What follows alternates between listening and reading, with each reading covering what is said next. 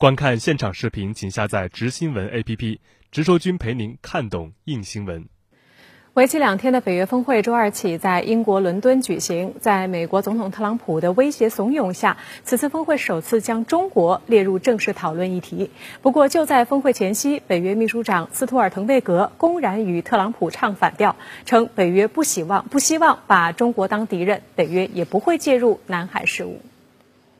此次峰会恰逢纪念北约成立七十周年，二十九个成员国领导人将讨论责任分担、战备扩充、地缘政治等问题，还会正式把太空列为作战领域，与海陆空及网络看齐。值得注意的是，本届峰会首次把中国崛起列入正式议题之中，带有明显的美国色彩。此前，有美国官员透露，特朗普总统要在峰会上强调，北约将面对来自中国的长期挑战，特别是 5G 网络安全问题。要求北约成员国禁止中国设备商参与 5G 网络建设，这是特朗普政府力推的优先目标。在 5G 建设方面，那其实这个法国和德国乃至英国和这个特朗普的这个美国看法也不尽一致。那甚至一些欧洲人认为，说 5G 这个安全问题，其实这个美国的网络可能对他们的这个安全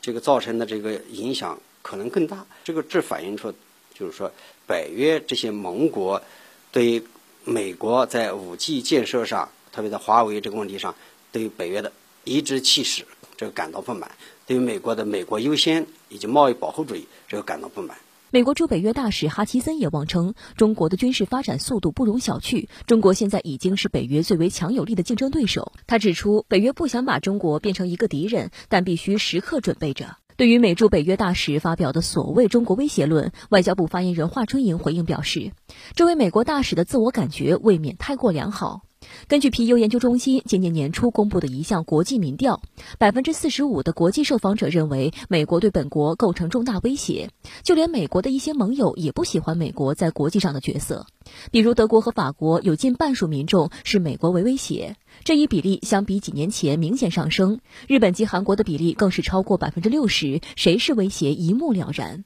我们希望呢，这位美国驻北约的大使啊，一定要。